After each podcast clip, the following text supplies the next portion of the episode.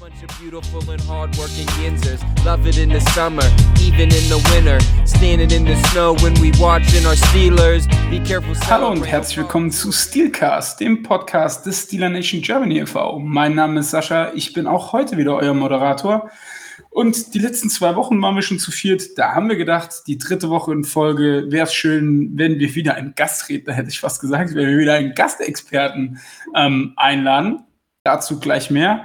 Aber erstmal, hallo Markus. Ja, hi, freut mich auch heute hier zu sein. Ja, und ähm, auch er ist wieder mit dabei, der Mann, der genauso heißt wie ich. Hi Sascha. Hallo an alle drinnen und draußen. Ja, also falls ihr euch den Podcast auf dem Schulweg anhört oder im Bus oder so, wegen drin und draußen, na egal, lassen wir das an der Stelle einfach mal sein. Ähm, ja, der vierte Mann, stell dich doch mal bitte kurz vor. Wer bist du? Äh, woher kommst du? Und was machst du eigentlich hier? was mache ich eigentlich hier? Gute Frage, ja, so spät abends. Nein. Äh, mein Name ist Yannick. Ich weiß nicht, ob der ein oder andere von euch vielleicht den Saturday Kickoff Podcast hört oder schon mal mitbekommen hat, dass es den gibt, den Julian Barsch mal ins Leben gerufen hat, ähm, zu dem ich auch seit letztem Jahr November gehöre nachdem ich das erste Mal, glaube ich, im Mai zu Gast war und das dann relativ geflügelt sich so weiterentwickelt hat und ich immer wieder zu Gast war und irgendwann mal die Frage im Raum stand, hast du nicht Bock, das als Co-Host mit mir zu machen?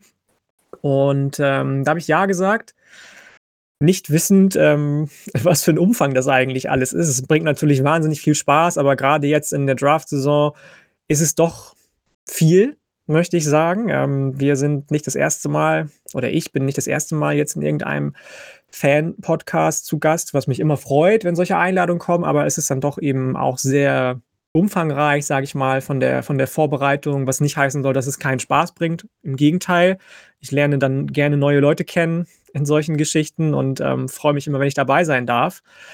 Ich glaube, heute wird es so ein bisschen um viele Elefanten im Raum gehen, wenn wir um die Steelers nicht drum rumkommen, um bestimmte Positionen zu sprechen. Ich freue mich, was heute Abend hier los ist und ähm, bin gespannt, was ihr so zu erzählen habt. Meine Ausführungen habe ich ja hier vor mir, aber was ihr so für Ideen und Vorschläge für die Steelers habt, für euer eigenes Team, das ähm, höre ich mir gerne an. Ja, ähm, Janik, erstmal vielen Dank für die Vorstellung. Saturday Kickoff Podcast sagt uns natürlich was, weil Julian war ja auch schon zu Gast hier im Podcast. Und ähm, natürlich kann ich das verstehen, dass du sehr viele Anfragen und so bekommst für, für andere Fan-Podcasts. Aber du wolltest doch bestimmt auch sagen, dass du natürlich zum Steelcast am liebsten kommst und dass diese Einladung doch schon sehr toll war, oder? Wer wäre ich, wenn ich das nicht sagen würde? So ist es. So ist es, genau. Und du hast es ja schon so ein bisschen angeteased und Markus freut sich auf diese Folge unfassbar, weil ich weiß, dass Markus ein glühender Verfechter des Laufspiels ist. Deswegen geht es heute in dieser Folge um Tight Ends, Wide Receiver und ganz zum Schluss werden wir über die Running Back Class dieses Jahr sprechen. Und ähm, ich bin gespannt, ob Markus dann überhaupt noch hier bei der Aufnahme dabei ist oder ob er dann schon ähm, das Set verlassen hat. Aber gut. Ja, das war dann die letzte wahrscheinlich.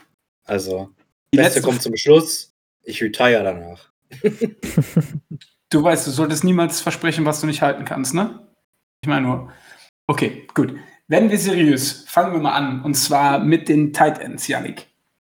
Ich sag mal, der, der große Name, der da ja ähm, das Ganze, also diese ganze Offseason schon durch die äh, Medien geistert, ist ja Pitts. Wie schätzt du den ein und wie sieht vor allen Dingen auch die Klasse dahinter aus, hinter Pitts? Ich glaube, wir sind uns alle einig, wenn wir sagen, dass man an der Stelle, an der die Steelers picken, Pitts nicht mehr bekommen wird. Es sei denn, man macht den splashy Move überhaupt und geht an drei oder vier. I doubt it. Ähm, es, ich habe noch nicht viele Generational Talents beobachten können, seitdem ich College Football gucke. Das ist jetzt ungefähr so drei, vier Jahre lang der Fall. Pitts ist, möchte ich behaupten, das erste. Auf der Position, auf der er spielt, so ein bisschen Unicorn-mäßig unterwegs, hat die Offensive der Florida Gators von Dan Mullen, die ja ohnehin schon sehr, sehr gut und explosiv war, nochmal auf ein ganz anderes Level gehoben. Und wenn ich sage, dass es eigentlich nichts gibt, was er nicht kann, sogar das oft kritisierte Blocking, meiner Meinung nach zu Unrecht kritisiert, hat er drauf. Der hat weiche Hände, einen riesigen Catch-Radius, der kann Routen laufen, die manch Wide Receiver nicht laufen kann. Schnelle Füße, die Hüften sind agil. Ich glaube, ja, ich könnte jetzt Superlativ um Superlativ auf, auspacken und dann würde man schon sehen, aha, der hat's drauf und dann denkt man, okay, was kommt denn da noch in der Tight End Klasse? So viel kommt da nicht mehr, kann ich schon verraten. Pitts ist jemand, der jedes Team, egal in welches Team er kommen wird, besser macht. Ich gehe stark davon aus, dass er in Pick 4, 5, 6 spätestens weggeht. Damit wahrscheinlich auch als der Tight End, ich weiß gar nicht seit wie vielen Jahren, dann als frühestes vom Board geht seit Jahr X.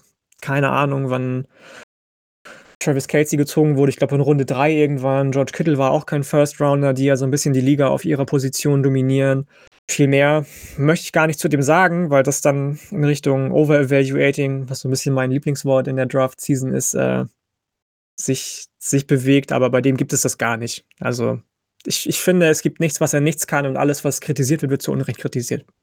Markus, du guckst jetzt gerade eben bei den Ausführungen von Janik so wie so ein kleiner verliebter Junge. Ähm, ich gehe davon aus, du würdest das an der Stelle einfach mal unterschreiben, oder? Ja, wenn ich das jetzt sage, was ich denke, mache ich mich unbeliebt. Aber ich glaube, wenn ich Cincinnati bin, dann würde ich mir die Hände reiben an fünf. Ne? Das ist, also, ja, Yannick hat eigentlich schon alles gesagt. Ich glaube, der letzte, der wirklich in den einstelligen Bereich gedraftet wurde, war 2004. Ähm, der Sohn von, und jetzt habe ich den Namen komplett wieder vergessen, dem ehemaligen Chargers Tight der mittlerweile auch im Knast ist, der Sohn. Der wurde, glaube ich, an 8 oder an 7 zu den Browns gezogen. Das war der letzte, der einstellig gezogen wurde. Und ja, Pitts ist halt, ja, ein Receiver, ein Tight End und beim Blocken manchmal auch ein O-Liner gefühlt in einer Person. Hat aber einen größeren Wingspan als gefühlt jeder Receiver. Vernascht Cornerbacks und Safeties und eigentlich so ziemlich jeden Defense-Spieler bei seinen Routen. Generational Talent, ja, das ist. Also er ist wirklich das, was man als Generational Talent, glaube ich, beschreibt. Und der wird sehr, sehr früh gehen. Ich würde mich nicht wundern, wenn er der erste Non-Quarterback in dieser Draft-Class ist trifft es ganz gut, glaube ich. Ich meine, Julian, bitte korrigiere mich, wenn du das jetzt, äh, wenn ich das jetzt falsch wiedergebe, aber Julian hat sogar sich dazu hingerissen, zu sagen, dass er in der guten Receiver-Klasse, die wir dieses Jahr haben, auch der beste Receiver wäre. Und das will schon was heißen. Okay, da, das würde ich nicht unterschreiben, glaube ich. Aber vielleicht irre ich mich auch, vielleicht habe ich das auch woanders aufgestappt und nicht bei Julian. Irgendwo habe ich das mal gehört sorry an meinen Co-Host, wenn ich dir jetzt irgendwelche falschen Worte in den Mund lege. Ich meine, irgendwo schien das mal aufgetaucht zu sein in den letzten Wochen, aber würde ich auch so nicht unterstreichen. Aber er ist zumindest dicht dran. Da möchte ich doch mitgehen. Okay, also Top Prospect auf der Wide Receiver Position ist Jamar Chase, oder? In diesem Jahr. Jetzt nur mal kurz nebenbei, weil zu den Wide Receivers kommen wir ja gleich noch, aber wenn ich mir Jamar Chase so angucke und dann Pitts, ja, Pitts ist natürlich also das Nonplusultra auf Tight End. Da müssen wir nicht drüber diskutieren, auch oft aus den Gründen, die ihr gerade genannt habt. Aber als Receiver würde ich da Chase schon noch davor sehen. Und da wiederum lege ich meine große Hoffnung drauf, Markus, ehrlich gesagt, weil die Bengals natürlich auch gute Receiver brauchen. Und Chase ist, glaube ich, an fünf auch ein gutes, ein guter Value-Pick. Also, okay, wenn wir jetzt schon ausschweifen, ich glaube, egal was Cincinnati an 5 macht, ob es Sewell ist, ob es Chase ist oder ob es Pitts ist, weil die drei sind ja in der Conversation momentan. Jeder Pick ist zum Zeitpunkt des Picks, das muss man ja immer sich verdeutlichen, nicht in fünf Jahren vielleicht, aber zum Zeitpunkt des Picks ein Home Run für mich. Weil zuerst kommt der Quarterback Run und dann kommt Cincinnati und nimmt sich wahrscheinlich, wahrscheinlich ist Cincinnati das erste Team, das sich einen Non-Quarterback nimmt. Und das ist dann halt der beste Spieler des Drafts dann, wenn man von den Quarterbacks absieht. Und da ist jeder Pick, den die da machen können, eigentlich gut von den dreien. Also ist eine Win-Win-Situation eigentlich. Hm. Manchmal wünscht man sich ja, man würde auch so früh picken, aber das würde ja bedeuten, man guckt im Januar keinen Football mehr. Ne? Das ist dann auch wieder so ein so ein Hin und Her. Das ist, äh, man weiß ja nie so genau, wie, wie man das bewerten soll. Aber kommen wir nochmal auf die ähm, Titans zurück. Jetzt ha, hatte ich gerade eben ja gefragt, klar, Pitts ist die, die klare Nummer eins. Wer ist jetzt dahinter? Pat Fryermuth oder wen, wen würdest du da sehen, Yannick? Absolut Pat Fryermuth und da kommt auch so schnell niemand mehr dahinter dann. wenn ich ganz ehrlich bin. Pat Fryermuth ist für mich der geborene Anführer. Ich gucke super gerne Travis Kelsey beim Spielen zu. Das ist für mich so fast eins zu eins der gleiche Typ, obwohl Travis Kelsey natürlich noch ein bisschen physischer ist, noch ein bisschen explosiver ist, noch ein bisschen größer. Pat Fryermuth ist auch riesig. Ähm, kann eigentlich alles, was Pitts auch kann, nur nicht so gut und läuft nicht so gute Routen. Er ist dann doch eher der klassische Tight End, der mich immer so ein bisschen an Mark Andrews von den Baltimore Ravens erinnert. Wenn wir schon hier in eurer Conference sind im Moment, über die Bengals schon auch noch geredet haben, dann reden wir doch auch gleich noch über die Ravens.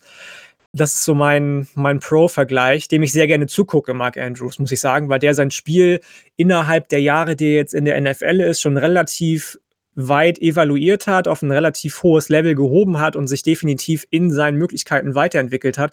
Das gleiche traue ich Pat Fryermuth auch zu, obgleich der auch schon sehr, sehr weit ist, aber natürlich auf einem ganz anderen Niveau als Kyle Pitts.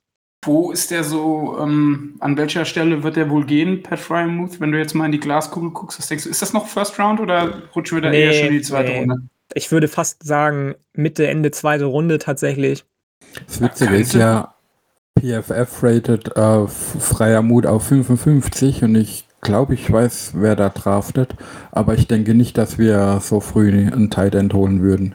Och, naja, ich bin mir da jetzt nicht so sicher. Also wenn der ganz gut blocken kann und dazu noch äh, Catching Ability hat, kann man das da vielleicht dann auch mal in Betracht ziehen. Gebrauchen kann man so einen Spieler immer, nur unsere Needs sind halt, glaube ich, anders, ja.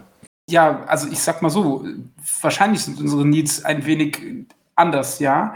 Aber wenn ich mir unsere Titans angucke im Moment, dann wird es da hinter Ebron schnell dunkel. Und Ebron hat auch genug ähm, Catches etc. fallen lassen letztes Jahr. Also könnten wir durchaus ein reliable ähm, Target noch für Ben gebrauchen. Ich weiß jetzt nicht, wie groß Frymouth ist, aber ich gehe mal davon aus, als Tight End wird er mal locker über 6'3, 6'4 sein. Ähm, und das ist 6, ja auch. 5. 6, 5 ist der gute. Und, und das ist natürlich gerade in der Red Zone dann nochmal so eine Anspielstation. Wie groß war Heath Miller? 6,5 glaube ich auch. Ne? Die sind, glaube ich, der war, glaube ich, auch 6,5 oder 6,4, irgendwie sowas in einem Dreh. Und wenn du dieses, dieses, diese, diese Comfort Blanket wieder für Ben irgendwie hast, auch wenn er wahrscheinlich nur noch ein Jahr spielt, aber und wenn er blocken kann, kann er ja da auch noch unterstützen. Ne? Klar, ich gebe dir recht, unsere Needs sind eigentlich eher in der O-Line etc. Aber gerade auch, weil er bei Penn State spielt, bei den Nittany Lions, ich finde den schon sexy an 55, muss ich sagen. Ich weiß jetzt nicht, wie Markus das sieht. Ich wäre halt auf das Scheme dann gespannt mit Ebron und Fryermove. Ähm, das wäre dann so ein bisschen Patriots-esque, was sie damals mit Gronk und Hernandez hatten oder was sie jetzt vielleicht wieder aufbauen wollen. Da wäre ich halt gespannt. Ich, ich sehe es halt nicht so wirklich passieren, weil zwei Titans ist halt schon weiß nicht, ist das vielleicht ein bisschen zu viel Luxus? Und da kann Pittsburgh dann eher noch vielleicht noch einen Receiver nehmen. Also ich finde es schwer zu sagen, ja, ist ein guter Spieler, um Gottes Willen, ich will ihm hier nichts, äh, ja, nicht schlecht reden. Und wenn der Pick kommt, dann haben sie halt einen sehr hohen Value an ihm, ne? Und werden ihn da vielleicht auch als Art Slot-Receiver oder als Safety Blanket, wie du gesagt hast, sehen. Ich sehe es nicht passieren, aber ich lasse mich da natürlich auch gern überraschen lieber ihn in der ersten Runde als andere Leute, über die wir heute reden werden. ja, ich meine, ich finde ich find Ed Fryermuth äh, genauso sexy wie, wie Sascha auch, aber ich glaube einfach dran, ich, ich, also ich glaube nicht dran. Ich denke, da ist die Wahrscheinlichkeit höher, dass die Steelers in der ersten Runde einen Cornerback draften, wie das in die ersten zwei Runden einen Tight End holen. Um jetzt mal ein bisschen eine Überleitung zu kriegen für die, für die späteren Runden Gibt es dann da Runde 3, 4, 5? Ich meine, was nach 3 kommt, muss man eh schauen, was die Jungs für einen Wert da noch haben. Aber gibt es da noch irgendwelche Spieler auf dem Board, äh, auf der Titan-Position, die man ja eine Verstärkung sofort fürs Team wären? Nach 3 kommt übrigens 4, Sascha, aber jetzt gebe ich das Wort an Janik weiter. Haben wir gesagt 3 bis 5. Ähm, also der dritte Tight End auf meinem Board persönlich ist Brevin Jordan, ist aber jemand, der für meine Verständ Entschuldigung, für meine Verständnisse viel zu ähnlich äh, einem Eric Ebron ist. Hat aus vielen Positionen schon spielen können, Slot, Inline, aus dem Backfield heraus, After the Catch herausragend, nicht der beste Routenläufer, egal was die Antizipation oder das allgemeine Laufen der Routen angeht. Blocken ist okay bei ihm, jetzt aber auch nicht unbedingt immer das Beste, auch wenn er es gerne macht. Ähnlich wie Eric Ebron ist auch er nicht der massivste Tight End. Also wenn man den neben Mark Andrews, den ich eben schon angesprochen habe, oder Terrace Casey meinetwegen stellt, dann sieht er aus wie, ja, wie, wie heißt nochmal Steve Rogers, bevor er zu Captain America wurde. Weiß ich jetzt nicht, ob ich mir nochmal einen Eric Ebron 2.0 so früh, weil ich habe den mit einem Drittrunden-Grade ins, ins Roster holen würde. Wen ich ganz spannend fände, zum Beispiel bei den Steelers, wäre auf jeden Fall Hunter Long von Boston College, der ein zufriedenstellender Route Runner ist, einen schönen breiten Route schon laufen konnte bei Boston College unter Jeff Heffley, noch effizienter in seinen Routen sein könnte, aber gute Hände hat, gute Ballskills, ein sehr, sehr guter Blocker ist. Jetzt nicht unbedingt der athletischste, der ist genauso groß wie Kyle Pitts, wiegt genauso viel wie Kyle Pitts. Und wenn wir eben schon bei dem Captain America-Vergleich waren, auch der sieht nicht unbedingt aus wie 250 Pfund, wenn er neben Kyle Pitts steht, sondern ganz im Gegenteil. Also könnte noch ein bisschen an seinem Muskel-Fett-Verteilungs-, was auch immer arbeiten, auf jeden Fall. Aber das wäre jemand, den ich super gerne in Runde 4 beispielsweise dann nehmen würde. Also entweder du hast bei mir abgeschrieben oder wir haben genau das gleiche Board bei den Titans. Oder wir haben beide bei PFF abgeschrieben. Bei PFF, schreibe ich in, bei PFF schreibe ich prinzipiell nie ab, weil ich da kein großer Fan von bin von denen. Nein, war, war, war nur ein Spaß. Ich habe auch Brevin Jordan so ungefähr in der dritten Runde und Hunter Long in der vierten. Das sehe ich, also Brevin Jordan ist für mich halt ein schnellerer Ebron einfach. Also hat dieselben Fähigkeiten, hat auch dieselben ja, negativen Aspekte, ist halt einfach schneller, habe ich das Gefühl. Und Hunter Long ist halt für die vierte Runde so ein typischer Viertrunden-Titan, kann man das sagen. Also der kann, ist halt äh, Jack of all Trades, Master of None, aber für die vierte Runde ist es halt ein solider Spieler, so sehe ich das. Also ich möchte dazu mal Folgendes sagen. Yannick, das war sehr mutig von dir zu sagen, dass du von PFF nicht so viel hältst, weil Markus ist quasi, PFF ist die Bibel für Markus.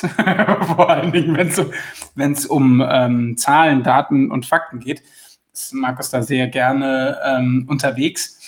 Aber okay, ich habe verstanden, wir haben vier, fünf Titans, die man in den Runden 1 bis 4, 5 äh, ziehen kann. Die Steelers werden wahrscheinlich in der zweiten Runde dann Pat Fryermuth nehmen. Da haben wir uns ja gerade drauf quasi geeinigt. Äh, mein Gott. Ähm, kommen wir mal zu den Wide Receivers. Und da, sage ich mal, ist man ja gerade bei Pittsburgh so auf dieser Seite ähm, man zieht jemanden und instant hat man einen Rohdiamanten, den man zu einem Megastar entwickelt, wie Chase Claypool zum Beispiel. Ähm, ich würde aber gern von dir wissen, Janik, wer sind so deine drei Top-Wide Receiver ähm, in dieser Klasse und ähm, was macht die vor allen Dingen aus? Ich glaube, da unterscheidet sich meine Meinung wenig zu der Meinung, die auch überall anders vorherrscht. Die drei Wide Receiver, die oben auf dem Board stehen sollten, müssten und fast überall auch tun, sind Devontae Smith, Jamar Chase und Jalen Waddle. Und das war jetzt noch keine Einordnung von den dreien, weil im Gegenteil, bei mir ist Jalen Waddle ganz oben auf dem Board, Jamar Chase Nummer zwei und Devontae Smith nur Nummer drei. Ähm, unterschiedlichste Sachen. Also das könnten unterschiedlichere Wide Receiver nicht sein. Wenn ich mit dem von dir eben schon Jamar Chase einfach mal anfange, ist das jemand, der ungeachtet des Opt-outs, den er gezogen hat 2020, hervorragendes Tape hat. Gegen Press Coverage kannst du ihn einsetzen. Entschuldigung. Die Handarbeit ist mega. Also, das ist so ein Trade, den ich immer ganz besonders beobachte, sowohl bei Receivern als auch Cornerbacks, als auch Defensive Tackle und eigentlich überall. Wenn du mit den Händen gut arbeiten kannst, egal ob das am Catchpoint ist, gegen den Verteidiger oder was auch immer, hast du einfach einen Vorteil bei den Wide Receivern einfach den, dass du für deine Routen äh, zu Beginn mehr Platz bekommst, mehr Zeit bekommst, einfacher Separation kreieren kannst. Er läuft dann gute Routen, könnte noch ein bisschen variabler in seinem Route Tree sein, könnte sich noch ein bisschen schneller lösen von seinem Cornerback, aber wenn es dann nachher an den Catchpoint geht, und das würde man bei seiner relativ kleinen Größe von, ich glaube, nur sechs Fuß, was 1,83 Meter ungefähr sind, nicht denken, ist der einfach ein Bullyboy am Catchpoint.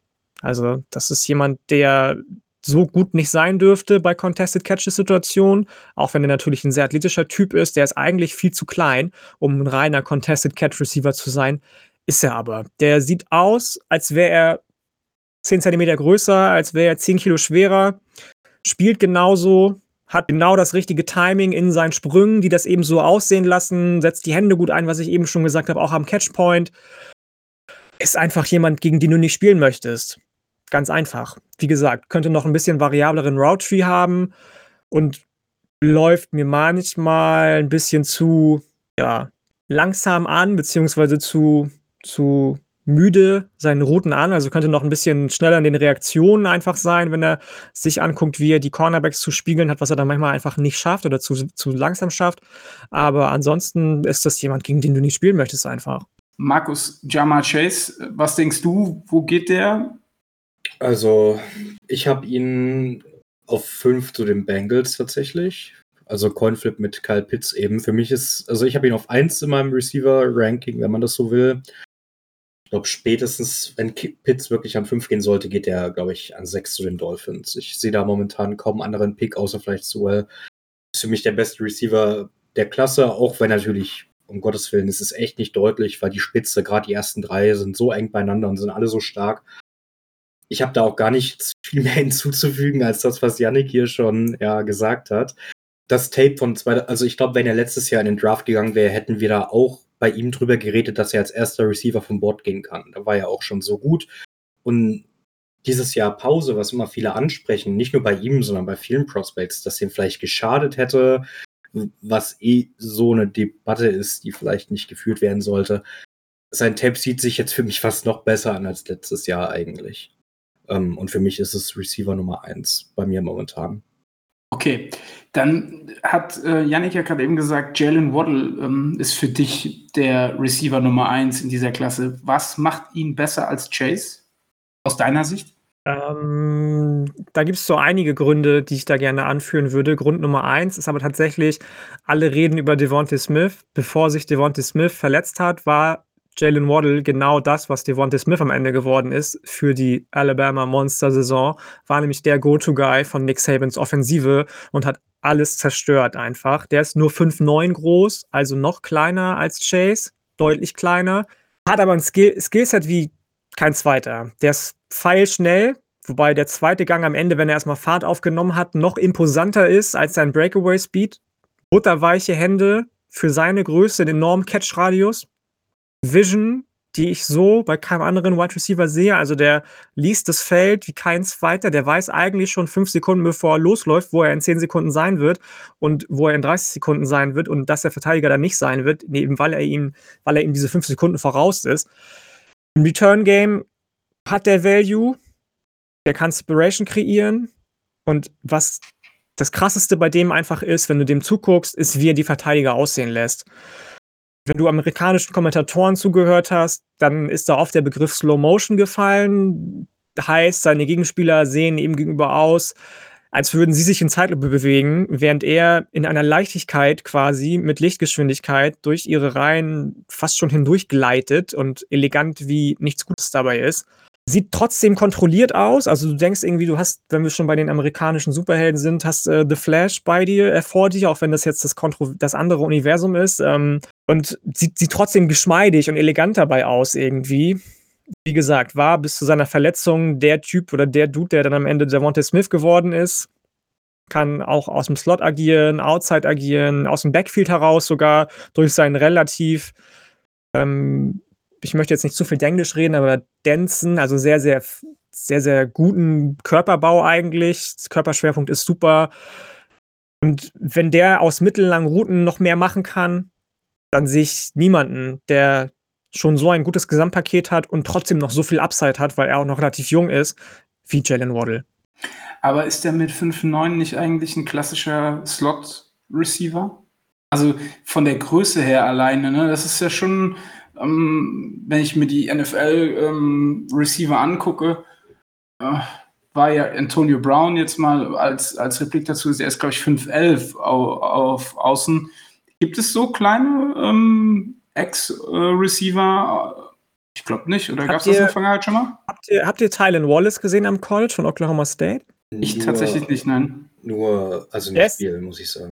Der ist genauso groß oder klein, hat aber fast nur Outside Receiver gespielt bei Oklahoma State. Natürlich ist es keine NFL-Competition in der Big 12, was du da an Defendern an dir, bei dir rumlaufen hast. Kein, kein Hate jetzt für die Big 12, aber ähm, ich glaube schon, dass das funktioniert. Bei Alabama hat es auch funktioniert. Die SEC hat deutlich physischere Defender. Ich möchte da nur Derek Stingley zum Beispiel mal irgendwie ins Board werfen oder JC Horn oder wen auch immer, ja, gegen die er sich durchsetzen musste. Ich glaube definitiv, dass das funktionieren kann. Sascha, würdest du einen 5-9 Receiver outside stellen?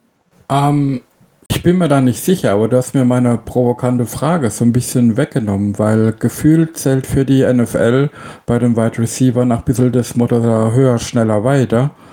Und ist das so? Wir, Entschuldigung, dass ich ähm, jetzt unterbreche, aber wenn man sich die letzte Klasse anguckt, mit Henry ja, Rux es, es zum geht, Beispiel. Es geht, ein bisschen, ja, es geht ein bisschen davon weg, aber die letzten Jahre dachte man dann doch, man braucht große, lange Targets.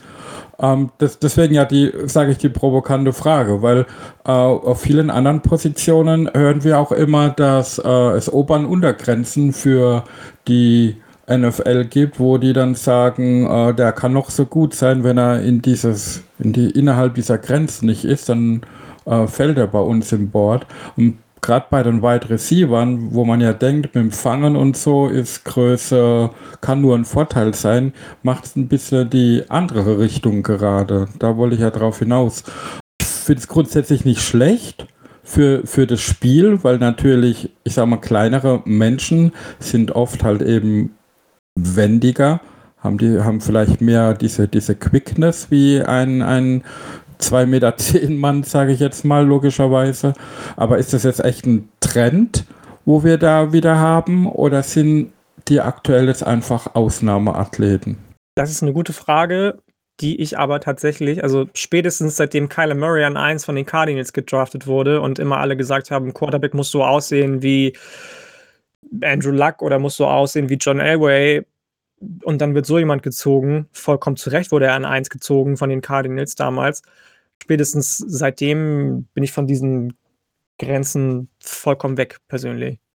Wobei ich die Grenze tatsächlich bei Quarterbacks nochmal anders sehe. Und da muss ich ehrlich gesagt gestehen, Kyler Murray war für mich da doch eine Überraschung, weil ich halt, also wenn du so Blocker vor dir hast, die alle 6-4, 6-5 sind und du musst quasi als Quarterback überspitzt formuliert schon drüber springen, damit du überhaupt siehst, was dahinter passiert. Das, ah, ich weiß auch nicht, ob sich die, die Cardinals auf lange Sicht damit einen Gefallen getan haben. Ich bin mir da noch nicht so sicher. Also, wenn man kurz zu dem Receiver-Ding zurückgeht, ich meine, Tyreek Hill zum Beispiel ist halt auch ja, arguably ein Top 5 Receiver der Liga, der nicht jetzt nur durch seinen Speed glänzen kann, sondern der auch einen extrem guten Route Tree hat, der Contested Catchers holen kann und der Mann ist halt auch in Anführungsstrichen nur 15 groß. Ich denke, gerade bei Receivern hat sich das extrem verändert in den letzten Jahren. Klar, bei Quarterbacks ist die Grenze halt vielleicht ein bisschen höher, aber gerade bei Receivern, ich glaube, es kann auch einen Top-Receiver geben oder potenziell kann auch ein 5-8 großer Receiver einer der Top 5 Receiver der Liga sein. Das hat sich, denke ich, extrem geändert in den letzten Jahren. Weil es ist halt nicht immer nur dieses größer, schneller, weiter, wie es vielleicht bei einem Julio Jones der Fall ist. Oder zu der Zeit, als der gepickt wurde, vielleicht der Fall war.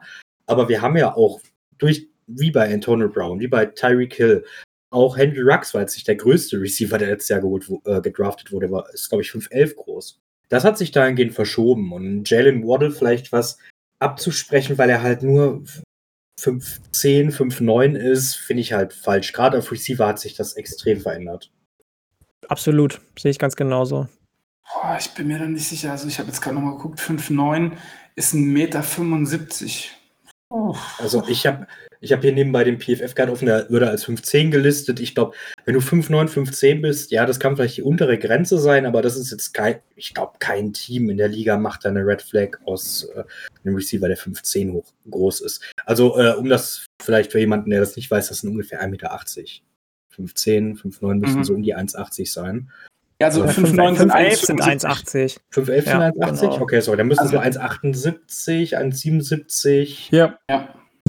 Okay, Sascha, Sascha sagt hier, dann stimmt das wohl, was ich gesagt habe. Ich denke, das ist kein rotes Tuch mehr. Ich meine, die Cornerbacks von heute sind auch selten zwei Meter hoch.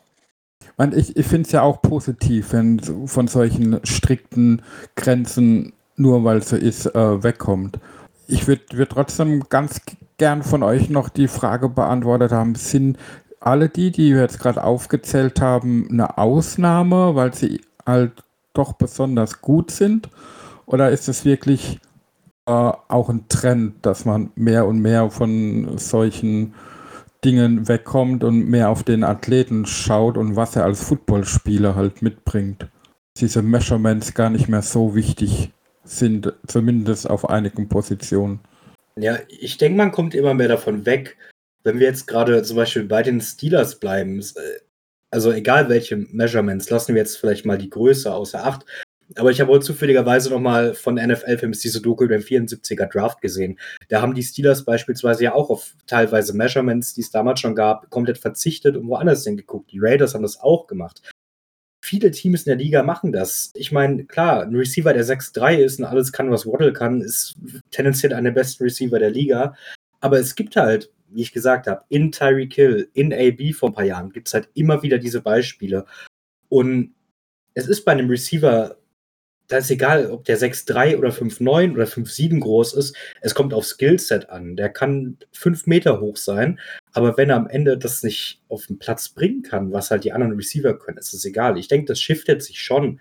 Kein Team wird jetzt sagen, ja, er muss mindestens XY groß sein, dass der gepickt wird. Ne? Es kommt auf Skillset an. Das ist immer das Wichtigste. Gerade bei den Receivern. Aber da würde ich dir prinzipiell widersprechen, weil ich glaube, wenn jemand klein ist, muss er zumindest beim äh, Broad Jump überzeugen. Also, ne, du musst, äh, dann muss er mindestens mal eine gewisse Höhe springen können, dass man sagt als Team, okay, das, das macht Sinn für uns an der Stelle. Weil wenn ich 1,75 Meter bin und kriege meine Füße nur 10 Zentimeter über den Boden, 1,85, ja, da fischt mich jeder äh, Mittelklasse-Cornerback ab an der Stelle, meiner Meinung nach. Ja, aber du gewinnst doch outside nicht nur ein Duell in Anführungsstrichen gegen den Corner, weil du irgendwie groß bist. Da kommt es ja auf deinen Speed an oder auf deinen Antritt, auf deine Quickness, wie die Amerikaner immer so schön sagen, auf dein Route Running, ähm, wie du dich am Catchpoint verhältst. Ja, okay, aber das ist ja nicht immer alles, wie groß du bist und wie hoch du springen kannst. Klar, ist es wichtig, ist natürlich besser, wenn der schon sehr, sehr groß ist und dann noch, äh, ja, nochmal drei Meter Höhe springen kann. Aber ich denke, das daran festzumachen in der heutigen NFL, also es hat sich ja so gewandelt, gerade in dieser Pass-Heavy League, würde ich jetzt eher nicht unterschreiben, glaube ich. Also, also, gefühlt würde ich jetzt an der Stelle sagen, dass ähm, Receiver, die klare Separation schaffen, in den letzten Jahren nicht auf Bäumen gewachsen sind. Also die wirklich, wo du sagst, die kommen frei zum, zum ähm, Fangen. Das heißt, du hast halt vermehrt Contested Catches. Und da ist meiner Meinung nach, wenn du so jemanden hast, der klein ist, der muss halt springen können, weil sonst bringt es dir nichts. Da machen wir uns nichts vor. Wenn er, wenn er über, die, über der Grasnarbe bleibt mit seinen, mit seinen Fußspitzen, wie soll der einen Ball fangen? Wie willst du den, das hat ja dann noch mit Ball, Ballplacement vom äh, Quarterback etc. zu tun. Das ist ja, Ne, umso tiefer ich ihn werfe, umso höher ist die Wahrscheinlichkeit, dass er entweder von einem Linebacker davor abgefangen wird, dass er schon in der, äh, in der Line hängen bleibt, etc. Ich erinnere dann nur an ein äh, Spiel ähm, im Januar in Pittsburgh. Da haben wir das ja äh, sehen dürfen, wie man das macht, wenn man äh, in den Defensive End reinwirft und lauter so Dinger. Ja, aber wenn wir jetzt beim Thema Jalen Waddle bleiben mit 5, 9, 5, 10, bei ihm zum Beispiel ist es halt nicht so der Fall. Also der ist der macht halt trotzdem alles gut, was er macht eigentlich. Zumindest auf dem College-Level, was er bis jetzt gespielt hat. Ähm, klar wird es Receiver geben, die meinetwegen 5'10, 5'11 groß sind und das dann nicht erfüllen, aber dann würden wir nicht jetzt drüber reden, sondern vielleicht in, keine Ahnung, 20 Minuten, wenn wir über potenzielle Late-Round-Picks reden oder sowas. Das ist halt, okay. da muss man, glaube ich, auch ein bisschen unterscheiden. Klar, Größe ist cool, aber es ist auf jeden Fall nicht mehr so der entscheidende Wert wie vor zehn Jahren. Das ist quasi das, was ich sagen wollte. Okay. Dann würde ich sagen, besprechen wir kurz noch Smith. Ähm, den hatte Yannick ja genannt und dann gehen wir auch weiter, weil dann kommt nämlich ein Spieler, der mir sehr ans Herz gewachsen ist. Ähm, über den werden wir auch sehr ausführlich sprechen. Aber lass uns erstmal kurz über Smith sprechen. Yannick, wo siehst du da Stärken, Schwächen? Stärken sind Dominanz am Catchpoint, definitiv.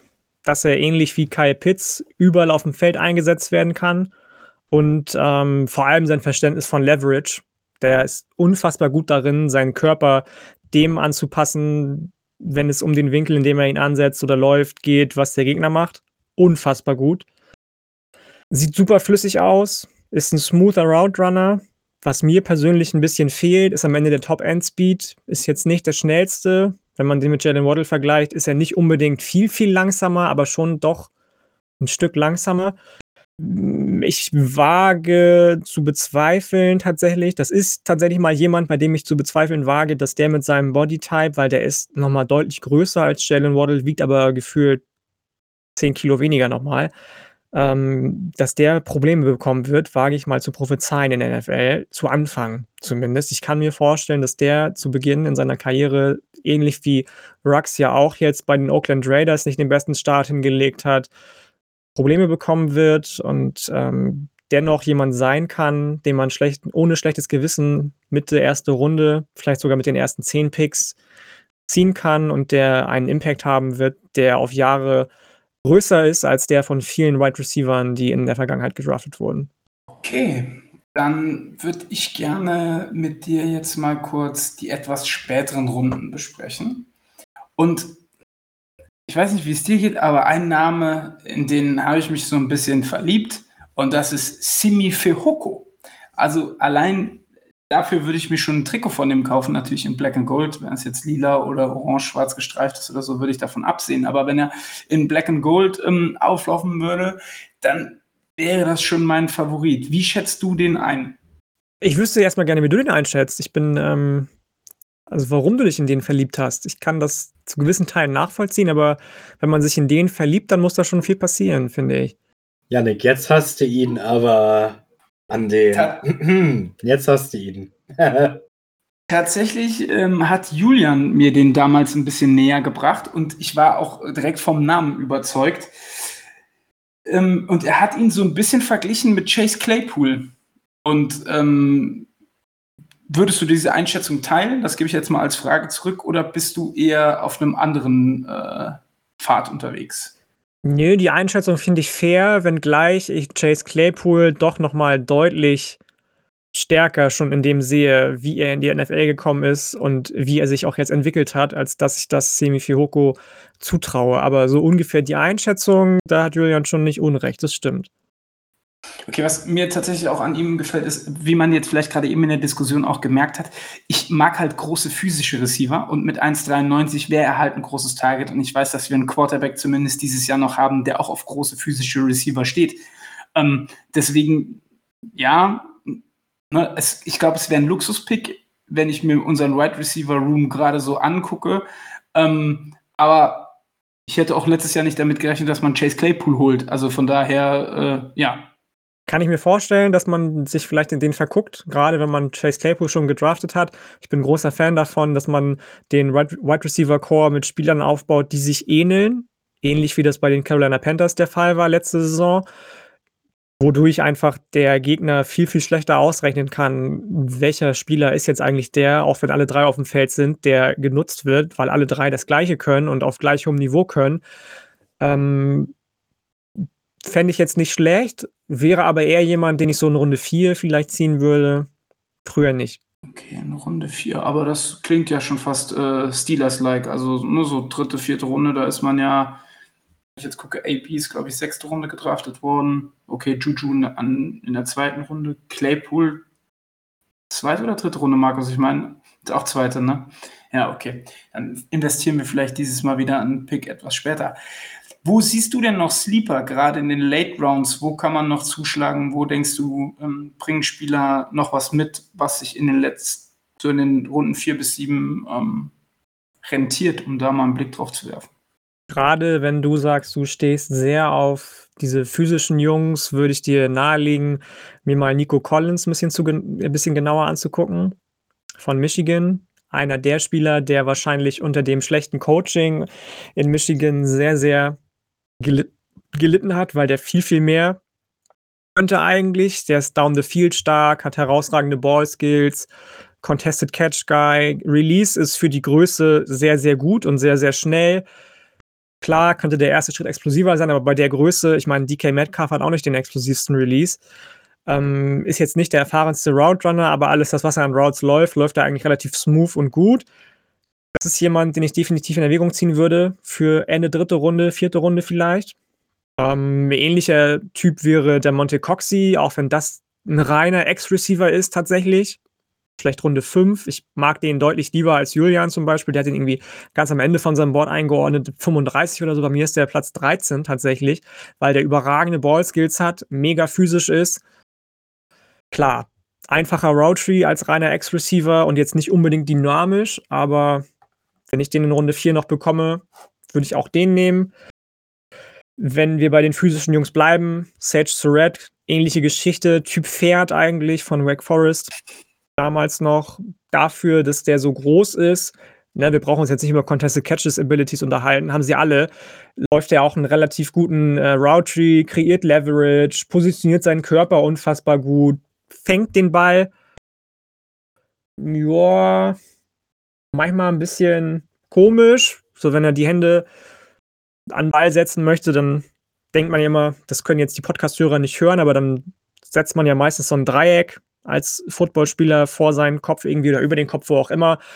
Er hat die Hände oft irgendwo und hofft, dass er sie mal noch irgendwie zu fassen bekommt, was mich ein bisschen stört bei ihm.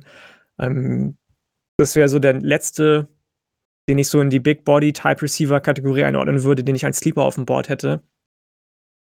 Alles andere, was dann irgendwie Slot Receiver ist oder so weiter und so fort, wenn ich euch richtig zuhöre, ist das dann gar nicht erst richtig relevant für Big Ben. Jalen Darden, Jalen Darden, Jalen Darden, Jalen Darden. Habe ich an vorletzter Stelle, habe ich an, jetzt tue ich dir weh wahrscheinlich, habe ich an vorletzter ja, Stelle in meinem Ranking. Ich habe ihn auch als reinen Slot, also ich glaube, was anderes kann er auch nicht sein. Also äh, für die Hörer, er ist halt 5'8 groß, hat keinen großen Catch-Radius, kann keine Contested Catches, aber der ist halt shifty wie sonst was. Also kommt von einem kleinen College bei North Texas, hat letztes Jahr aber auch wieder seine 19 Touchdowns gefangen. Ich weiß, das ist nicht immer ausschlaggebend. Aber für einen Slot, so in Runde 5 vielleicht, ist das so my guy. Da finde ich ihn echt, finde ich den Value auf jeden Fall gerechtfertigt. Und ist auf jeden Fall ein spannendes Projekt, weil ich meine, in Runde 5 draftest du halt selten, ähm, ja, deine Hoffnungsträger. Da, da passt ja meine, meine Frage dazu, ähm, weil mir fällt es immer ein bisschen schwer zu unterscheiden, gerade in den späteren Runden. Ähm, du hast da gerade bei den Wide Receivers hast du auf der einen Seite Spieler, die äh, gegen gute College Competition gespielt haben schon, aber vielleicht nicht so viel Einsatz hatten oder ähm, sehr äh, einen sehr einseitigen Route Tree hatten oder so. Auf der anderen Seite hast du Spieler, die schon ein, ein größeres Skillset zeigen, aber die, die Competition war halt nicht so gut. Ähm, was wäre für euch persönlich wichtiger, dass er sich schon gegen, ich sag mal, bessere Konkurrenz durchgesetzt hat? Oder ist das in der NFL äh, erlernbar und man hat eher einen Spieler, der schon das Talent mehr in die Breite hat, wie ein spezielles Feature zu haben, was er besonders gut kann? Also ich denke, Upside ist halt immer das Wichtigste.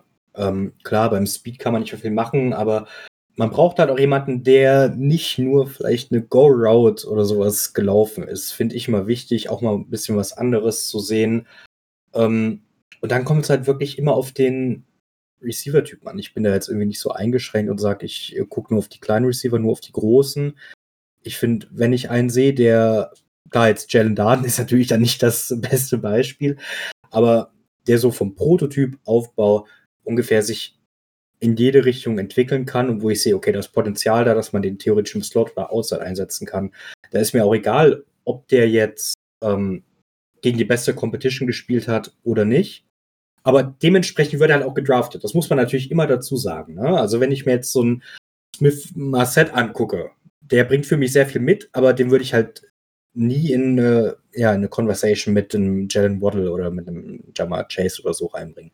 Aber der bringt für mich auch sehr viel mit und da ist mir auch egal, ob der vielleicht gegen bessere oder schlechtere spielt oder wenn wir ein anderes Prospect nehmen. Ich denke, das muss man dann immer unterscheiden und dementsprechend werden die dann auch gedraftet. Also, wenn man versteht, was ich sagen will. Ich persönlich bleib halt dabei. Ich finde physische Receiver ansprechender, auch wenn vielleicht jetzt unser bester Receiver in den letzten Jahren, AB, das nicht so war. Ähm, aber letztlich glaube ich, also ich für meinen Teil finde, ähm, wenn du einen Receiver von einem College bekommst, was halt jedes Jahr um die National Championship mitspielt, etc.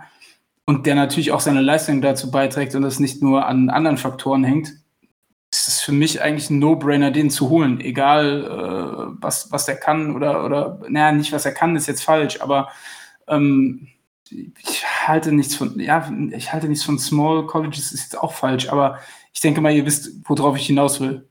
Nein, du schüttelst mit dem Kopf, du, ihr wisst nicht, worauf ich hinaus will. Das gerade sehr viel. Mal. Sag ja, also ich persönlich ne, ähm, würde halt lieber ein Spiel. Du nimmst nur Jungs von LSU. Das ist äh, ja. ja. schneiden wir, das, das schneiden wir komplett raus, wenn ich mich so dumm Angus gedrückt nee, habe. Ich finde das super, bitte, können wir das nein, bitte drin lassen? Nein, nein. Ich finde das auch sehr witzig. ja, du kannst, also jetzt, äh, wir können das gerne auch cutten jetzt, was ich jetzt sagen, aber ähm, du kannst doch nicht sagen, ich will einfach nur die Jungs von den großen Colleges haben, weil dann werden im nächsten Draft gibt es nur zwei Runden und keine sieben. Also ich, ich verstehe, was du sagen willst, aber es wäre sehr unglücklich, glaube ich, ausgedrückt. Das Ding ist halt, bei solchen Geschichten, keiner sagt dir, ob Jalen Darden nicht auch auf hohem Niveau so gespielt hätte, wie er jetzt für North Texas gespielt hätte. Wer weiß denn, ob er vielleicht auch in der SEC oder Big Ten so aufgedreht hätte. Ja, natürlich kann man das nicht klar mit Ja beantworten, genauso wenig kannst du es aber klar mit Nein beantworten. Es gibt ja bei vielen Prospects auch bestimmte Gründe, warum die jetzt nicht unbedingt an bessere Colleges in Anführungsstrichen gekommen sind, allein was das Sportliche anbelangt, sei das jetzt eine zu schlechte schulische Note, sei das, dass er als Recruit zu in der modernen Recruiting-Era zu wenig evaluiert werden konnte, weil er auf zu wenig zu, äh, ähm, Camp oder Turnieren teilgenommen hat und deswegen von den ganzen Recruiting Services nicht hoch gerankt wurde. Das kann dir halt keiner sagen. Und deswegen finde ich es tatsächlich ein bisschen, oder fände ich, ich möchte dir das jetzt nicht vorwerfen, aber finde ich es ein bisschen vermessen zu sagen, ich nehme nur Jungs, die irgendwie Big Body, also Vorlieben hat jeder. Ich mag die Big Body Receiver auch ein bisschen lieber, muss ich dir zustimmen. Aber zu sagen, ich nehme nur Leute von den guten Colleges, egal wie gut die sind, finde ich Blödsinn. Okay, man muss ja auch mal kontroverse Thesen aufstellen hier. Ne? Ähm, Und ich würde noch eine These kurz anfügen. Sorry, ohne, ohne dich jetzt irgendwie fertig machen zu wollen. Aber ich finde gerade auch, wir bleiben jetzt einfach bei dem Jalen Darden einfach mal, weil wir den jetzt schon mehrmals angesprochen haben. Gerade solche Receiver, die an kleineren College, Colleges viel geliefert und geleistet haben, sind doch auch die, die tendenziell auch mal ein Stil sein könnten, weil eben viele denken, ja, der hat nicht die Konkurrenz gehabt und dann pickt ihn irgendein Team in der vierten, fünften, sechsten Runde oder sowas und dann ist er ein solider Starter. Er muss ja nicht der beste Receiver der Liga werden. Aber ich denke, das macht es auch aus. Und das hat wahrscheinlich auch was mit diesem ja, Big College Bias zu tun, in Anführungsstrichen, so würde ich es mal nennen. Und gerade das macht es ja auch aus, dass man eben noch diese Steals findet, weil ja, da sind halt auch gute Receiver. Ich meine, wenn nur LSU, Alabama, Ohio State und wie sie alle heißen, die besten Receiver hätten, dann könnten sich die anderen alle direkt für einen Platz äh, ja, im Practice Squad melden und undrafted gehen. Ihr könnt ja mal für die nächste Folge raussuchen, welche Colleges Nummer 1 und Nummer 2 Receiver in den jeweiligen NFL-Teams haben. Vielleicht klärt sich das Ganze dann. Da hat Markus bestimmt sehr viel Spaß dran. Das äh, kann er bestimmt bei PFF oder so nachlesen. Klar, klar ja. Ich, ich mache direkt Wikipedia an. ja. Okay, gut. Ähm, alles klar. Habe ich verstanden. Ähm, ich bleibe bei meiner Meinung. Da könnt ihr jetzt noch so lange dagegen reden, wie ihr wollt. Es ist mir vollkommen Bums. Ja, so. Ähm, haken wir das Thema kurz ab. Ähm, oder Sascha, möchtest du noch was dazu sagen? Möchtest du auch Abschluss noch darauf hätte, rumhacken? Ja, gerne. Nee, nee, ich hätte, hätte als Abschluss einfach aus Steelers-Sicht die Frage, geht ihr denn davon aus, dass in den ersten vier Runden von den Steelers überhaupt ein Wide Receiver in Erwägung gezogen wird? Bei all den anderen Needs und dem Wide Receiver Room, den wir haben? Wollt ihr das beantworten oder soll ich erstmal meinen Senf dazugeben? Gerne, Janik, gerne.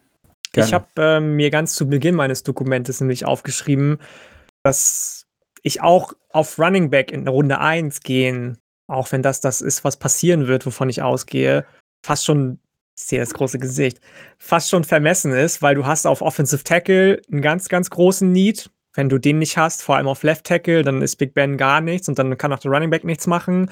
Linebacker ist nicht der breiteste Raum bei den Steelers. Sehe ich auch viele Talente, die in Runde 1 und 2 gehen könnten. lass es dann meinetwegen Running Back, Tight End und nicht Tight End, Running Back, ähm, Offensive Tackle und Linebacker sein, dann bleibt ja nur Runde 4, wo man mit Wide Receiver anfangen müsste. Dementsprechend meine Antwort darauf, Wide Receiver Runde 4. Früher nicht. Kommt auf an, was, in welche Richtung die Steelers gehen wollen. Ähm, klar, wenn sie in den ersten drei Runden unbedingt an der Running Backs wollen, dann erst ab Runde 4. Aber wenn sie vielleicht, worauf wir gleich vielleicht zu sprechen kommen, in Runde 4 oder so, so einen Typ wie Dimitri Felton sehen, dann kann man auch in Runde 3 oder vielleicht sogar 2 über einen Receiver nachdenken, auch wenn der Need vielleicht nicht so offensichtlich ist. Aber ich glaube, ihr vom Saturday Kickoff hattet auch eine gute Folge mit Adrian direkt nach dem Super Bowl eigentlich, wo man auch darüber geredet hat, was ein gutes NFL-Team braucht. Und das sind heutzutage halt auch drei sehr gute Receiver oder tendenziell drei sehr gute Receiver. Und ich bin der festen Überzeugung, von zwei Positionen oder drei Positionen kann man nie genug gute Spieler haben. Das sind für mich vor allem Receiver und Corner. Ja. Du kannst nie genug gute Receiver und Cornerbacks haben. Okay, Safety, Edge kann man auch einzählen, aber das sind für mich die beiden Positionen. Ähm, und wenn die Steelers jetzt in Runde 2 Spieler XY sehen und denken, der kann das alles transformieren, dann go for it, weil Washington ist jetzt im letzten Vertragsjahr. Juju ist jetzt auf diesem One-Year-Deal. Deontay Johnson ist im dritten Jahr und Claypool ist im zweiten. Und du weißt halt nicht, was nach der Saison mit Juju und mit äh, Washington passiert. Washington hat bis jetzt, auch wenn es vielleicht an den Umständen lag, noch keinen großen Vertrag gerechtfertigt. Und wenn du dann siehst, dass du diese Position in Runde 2 beispielsweise oder vielleicht sogar Runde 1, keine Ahnung, upgraden kannst, do it. Weil Receiver ist neben Quarterback die, eine, eine so ziemlich die wichtigste Position in der Offense für mich. Ja? Aber ich, ich, ich persönlich finde jetzt, du hast hier gerade, was die Steelers betrifft, ein wenig widersprochen. Weil du hast zwei Positionen genannt, wo du sagst, man kann nicht genug Spieler von haben. Jetzt schau dir unseren Wide Receiver Room an. Ja, vielleicht zwei, wo nur im letzten Jahr das Vertrag sind. Aber jetzt schau dir an, was wir als Cornerbacks haben. Und dann wüsste ich persönlich, was ich in Runde 4 drafte. Ja, aber du musst das ja. wäre dann, kein Wide Receiver. Ja. ja, du musst natürlich dann auch gucken, was auf, noch auf dem Board da ist. Ne? Also, ich meine, wenn in Runde 1 ein Caleb fällt, über den wir vielleicht nächste Woche äh, eventuell reden werden, ähm, dann ist das was anderes. Aber wenn die Steelers in Runde 2 oder 3 einen Receiver haben, den sie lieben, dann wissen wir auch, dass Colbert da gute Picks macht. Und warum nicht du? Wie gesagt, gibt nicht genug gute Receiver. Frag Kansas City. Ich bleibe bei Semi für Hoko, aber ich habe schon genug gesagt zu äh, Wide Receivers und von welchen Colleges ich sie draften würde. Deswegen würde ich an der Stelle sagen, haken wir das Thema noch einfach mal ab ähm, und kommen zu einer sehr interessanten, sehr, sehr interessanten Position im Football. Ja, ich gehe kurz AFK. Ja, tschö. Und zwar zu den Running Backs. Laut einigen Spezialisten hier in diesem Podcast haben die null bis gar keinen Wert.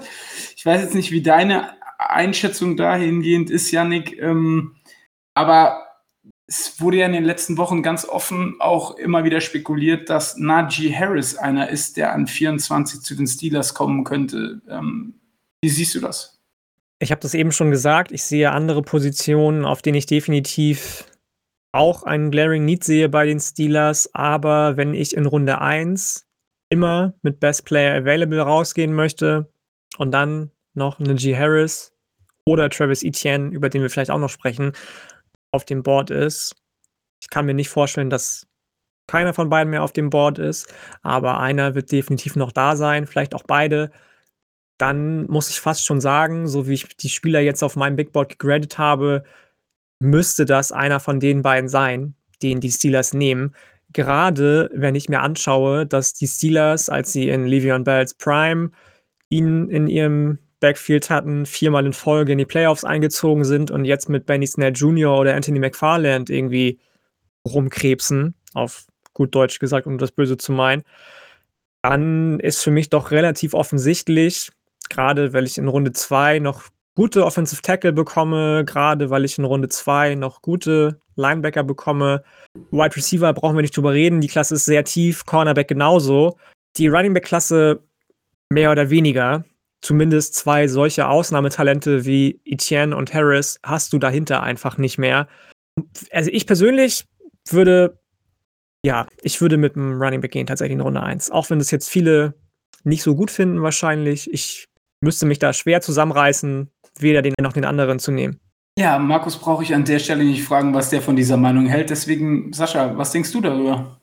Ja, unabhängig von dem Value eines Running Backs, wo wir jetzt schon sehr, sehr oft drüber geredet haben, stehen halt wirklich äh, Äußerungen im Raum, wie vom Teambesitzer, dass wir so schlecht wie letztes Jahr niemals wieder sein dürfen im, im Laufspiel, was äh, der Ligaschnitt betrifft, weil da waren wir halt letzter. Und äh, ein, ein Steeler Speedrider in den letzten Tagen vermehrt Werbung dafür macht, dass ähm, er wohl in der Organisation hört, dass er in Runde 1, spätestens in Runde 2 ein Running Back gedraftet wird, den die Steelers äh, mögen.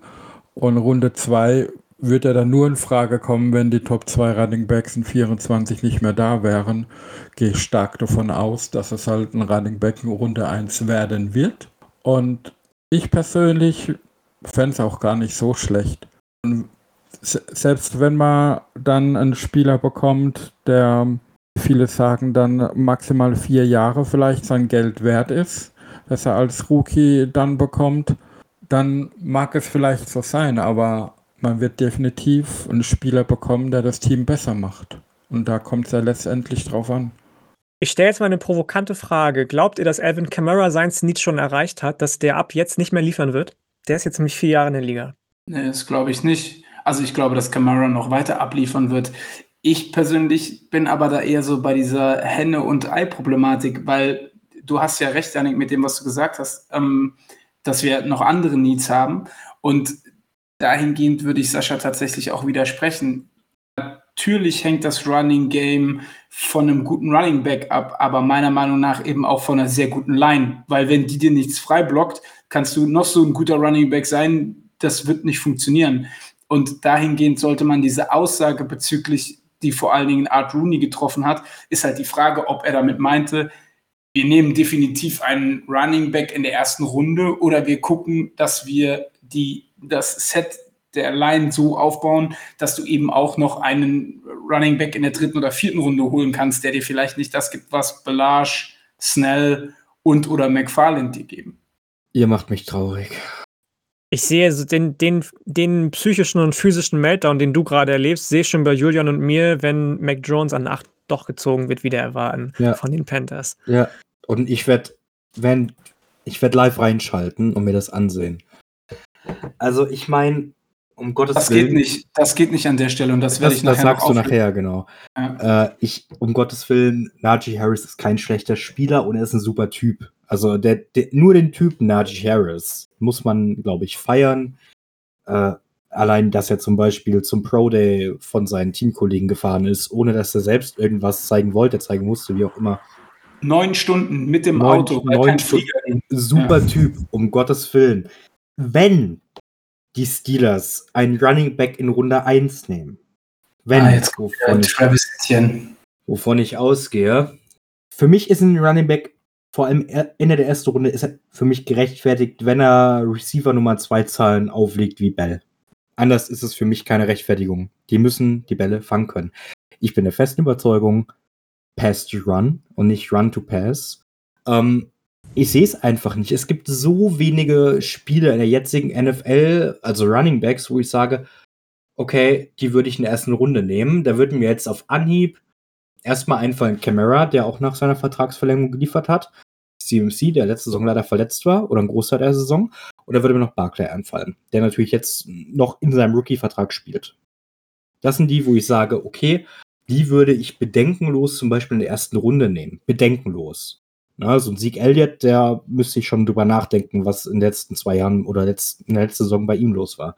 Und das ist halt das Problem für mich, dass du einfach eine Position, die halt, wie ihr schon teils gesagt habt, abhängig ist von oder abhängiger ist von äußeren Faktoren, die in der ersten Runde zu nehmen, finde ich fragwürdig. Auch wenn es Ende der ersten Runde ist und er vielleicht vom Skillset, nur vom Skillset, vielleicht der beste Spieler ist, also Najee Harris beispielsweise, hat, kann sich Pittsburgh diesen Luxus leisten? Ist Pittsburgh so ein komplettes Team auf einer vergleichsweise ja, wie soll man das sagen, auf einer Position, die vergleichsweise weniger wert ist als andere. Kann sich Pittsburgh das an 24 leisten, weil sie sonst keine Needs haben, einen Running Back zu nehmen, der gerade von äußeren Umständen tendenziell abhängiger ist als was anderes? Die, wenn ihr die Frage beantworten könnt und mir dann sagt, dass Pittsburgh sich das leisten kann und durch Najee Harris, Travis Etienne, whoever, viel besser wird, dann kann ich euch glauben. Aber wenn ihr mir die Frage mit, nee, ich glaube, Pittsburgh wird dadurch jetzt nicht direkt viel besser, weil die anderen Needs sind größer, beantwortet, dann sehe ich es halt nicht in Runde 1. Und da ist mir egal, wie cool Najee Harris ist, aber ja. Ja, gut, das Welcome to kann my man TED Talk. ja, aber das, das kann man ja Stand jetzt nicht, nicht beurteilen, weil du nicht weißt, wie die Line im nächsten Jahr zusammengestellt ist. ne? Also du, du weißt die Spieler, die jetzt da sind, ja, und wie die dann performen. Also das ist halt, würde Najee Harris die Steelers besser machen? Meiner Meinung nach ja. Also, wenn ich mir Connor angeguckt habe im letzten Jahr, also ich glaube, dem hättest du teilweise ähm, achtspurige Autobahnen bauen können. Er wäre trotzdem in die falsche Gap reingelaufen. Also, ne, also der hatte halt einfach auch keine Vision. Na, Harris ist da meiner Meinung nach anders. Ähm, ich ich würde schon sagen, dass er sie besser macht. Ob er sie zu einem Super Bowl-Contender macht, ist ein anderes Thema. Ne? Und das ist die, generell die Frage, ob ein Running Back ein Team zu einem Super Bowl-Contender macht, weil da natürlich viele, viele andere Faktoren von abhängen. Aber prinzipiell würde ich die Frage schon mit Ja beantworten. Harris macht die Steelers definitiv auf der Position des Running Backs und in der Offense definitiv besser, ja. Absolut. Sehe ich auch so. Sehe ich definitiv auch so. Ich gehe lieber mit einer durchschnittlichen bis überdurchschnittlichen Line und herausragenden Skillplayern als andersrum. Ich bin halt nicht der Überzeugung, dass diese Line durchschnittlich ist auf den Tackle-Positionen. Und die Tackle-Positionen sind in der Line halt die wichtigsten. Nein, aber du kannst sie durchschnittlich machen, indem du in Runde 3 der 4 meinetwegen darauf gehst. Ja, aber was ist in Runde 3 oder ich finde gerade die, also es ist meine persönliche Meinung, dass die Tackle Class zum Beispiel gerade von der Ende der ersten bis so kurz vor dem Pick, der, wo die Steelers picken in der zweiten Runde, Pick 55, finde ich die halt echt stark und auch sehr tief. Aber wenn die Steelers wirklich in Runde 1, ich würde lieber in Runde 1 den Tackle nehmen, ob es jetzt ein Cosmin, Jenkins, whoever ist, und dann in der zweiten, meinetwegen in der zweiten Runde, wenn Gainwell noch da ist, vielleicht kannst du auch ein bisschen zurücktraden, um den noch zu kriegen. Oder ein Williams oder später vielleicht noch ein Felton, über den wir vielleicht noch reden. Das, ich ich finde das halt wichtiger als ein Running Back, weil der Running Back halt vom Offensive Tackle tendenziell abhängiger ist als andersrum. Das ist halt so, also überzeugt mich gerne das Bessere. Ich lerne gerne dazu, dass mich überstimmen oder überreden. Aber das, so sehe ich es halt momentan noch. Ne? Wenn, wenn die Najee Harris nehmen und der macht nächste Saison, keine Ahnung, 15 Touchdowns insgesamt, bin ich der Letzte, der sagt, oh fuck, warum haben sie den genommen? So eine Scheiße. Aber, aber zum na- jetzigen Zeitpunkt, sorry, ja.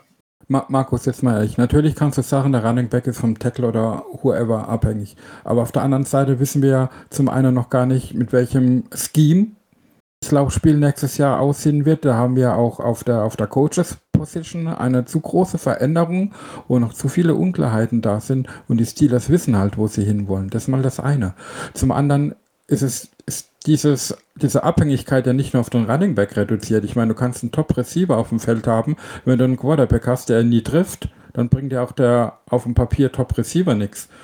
Ähm, von, von daher glaube ich schon, dass Spieler wie jetzt Harris oder Etienne welche sind, die unabhängig von der Line die Offense besser machen. Und allein nur dadurch, dass sie als Threat auf dem Feld stehen und oder die Offense, die letztes Jahr sehr eindimensional war, eben ein bisschen ausgeglichener macht. Und das wären für mich schon Punkte genug, einen guten Running Back zu holen in Runde 1. Ich werde das jetzt nicht wiederholen, weil das sehe ich genauso. Aber ähm, wie ist er denn in der, im Pass-Game? Kann man ihm da vertrauen? Ist das was, was man ihm zutrauen kann für die Zuhörer jetzt einfach auch mal? Oder sagt ihr generell, ist es einfach nur Run, Run, Run? Wem? Najee Harris, weil ich sag mal, Markus' Einschätzung habe ich ja jetzt verstanden. Der würde Etienne vor Harris nehmen, weil Etienne wahrscheinlich auch als Wide Receiver 2, also als Wide Receiver 2 Guy, Okay, ähm, okay. habe Also, ich zumindest jetzt verstanden gerade eben, oder habe ich das falsch verstanden? nein, äh, ich war lange Zeit auf diesen Etienne, ist für mich über Harris. Ich finde sie mittlerweile, beide haben unterschiedliche Skillsets, finde ich. Gerade Etienne hat halt diesen Breakout-Speed oder diesen, diesen Extrem-Speed. Ähm, da muss man halt auch wissen, was man will. Ich glaube, wenn, wenn die Steelers einen Running Back in Runde 1 nehmen sollten und ich müsste mir, ja, pick your poison, würde ich dann doch eher in Richtung Najee Harris gehen, weil er sich halt im letzten Jahr gerade ja, im Receiving Game halt extrem verbessert hat. Also er ist halt echt gut geworden darin. Ich sage jetzt nicht, dass ich den picken würde, wenn ich die Wahl hätte. Aber ähm, Gut, aber ich finde es Ja. gut, dass du es nochmal betont hast, weil das äh, haben wir Ja, noch nicht nicht- nicht, verstanden. also, weil, genau, weil genau das, was Etienne halt mega gut kann, ist die größte Schwäche, in Anführungsstrichen, von Harris, ist halt dieser Speed zum Beispiel. Die bringen beide viel mit und Harris bringt halt im Passing Game wahrscheinlich noch ein bisschen mehr mit. Janik, wie siehst du das Ganze? Erstmal ist Harris natürlich unfassbar groß für einen Running Back. Ja, dessen geschuldet läuft er oft relativ aufrecht und es sieht immer ein bisschen komisch aus. Das Ganze macht er aber durch Power, durch Variabilität in seinen Routen, die er als Runner läuft, aber auch als Receiver eingesetzt werden kann, wie der Wett. Hat schnelle Füße, ist deutlich besser im Blocking als Etienne und hat diesen unfassbaren Willen, erfolgreich sein zu wollen. Ist ein Endzone-Finisher. Ich habe keinen zweiten Running Back gesehen, der auf so hohem Level so produktiv ist. Und abgesehen von den Passing Abilities, wo ich mitgehen muss, da ist Etienne dann doch noch ein Stück variabler einsetzbar. Aber dafür, dass Etienne dann eben, wie gesagt, so ein Physical Specimen ist, ist er auch relativ zureichend im Passing Game einsetzbar, finde ich, ist der für mich einfach in allen Belangen besser als Etienne. Und das soll jetzt nicht Etienne schmälern, um Gottes Willen, aber das soll zeigen, auf was für einem hohen Niveau Harris agiert einfach. Ähm, von daher gibt es für mich da keine zwei Meinungen. Für mich ist Harris ganz klar die Nummer eins. Man muss ja noch dazu sagen, äh, Harris hatte in seinem College-Team zwei der jetzigen Top 3 oder 4 Wide Receiver im Team. Also man war als Team ja auch gar nicht so darauf angewiesen, seine Passing Skills zu nutzen. Das muss man ja auch mit einbeziehen in so eine Beurteilung, finde ich. Markus, man hört dich nicht, wenn du auf stumm bist. Ja, ich, ich rechne halt damit, dass sie ihn nehmen. Aber ich. Er ist ein guter Spieler, aber ich werde nie damit fein sein, wenn man ihn an 24 pickt. Das ist für mich klar, in fünf Jahren kann es anders sein, in zehn Jahren kann es anders sein, whatever. Das sind die Ich Jungs, die Fantasy spielen damit. und die ersten vier Runden nur Running Backs nehmen. Nee, wenn ich Fantasy spiele, nehme ich, ich, ich starte tendenziell immer damit, in der ersten Runde Receiver zu picken. Aber das ist Na, okay. Thema jetzt. Ähm, Jetzt, ah, das ist jetzt auch ein anderes Thema. Nein, aber ich weiß nicht, wa- was ist an so einem. Okay, dann können wir vielleicht direkt überleiten. Aber was wäre. ja, Markus, warte mal ganz kurz, bevor, bevor du da reingehst. Aber Ja. ich finde, du, du argumentierst halt sehr stark mit, man weiß nicht, was in fünf bis zehn Jahren ist. Nein, jeden, okay. Spieler, jeden Spieler, den du im Draft Mhm. pickst, ist eine Wette auf die Zukunft. Du weißt nie, Mhm. was er dir am Ende des Mhm. Tages ist. Es kann auch sein, dass ein Trevor Lawrence, so gut er jetzt aussieht und man sagt, der Junge, der wird auf Jahre die Liga dominieren, plötzlich, keine Ahnung, äh, ich hoffe nicht, dass er sich verletzt, aber wir gehen jetzt einfach mal davon aus, er kriegt irgendwas im Kopf, äh, er sieht auf einmal Geister etc., wirft die Bälle dahin, wo sie nicht hingehören etc. pp. Was halt in der Transition vom College auf NFL halt eben nochmal ein bisschen was anderes ist.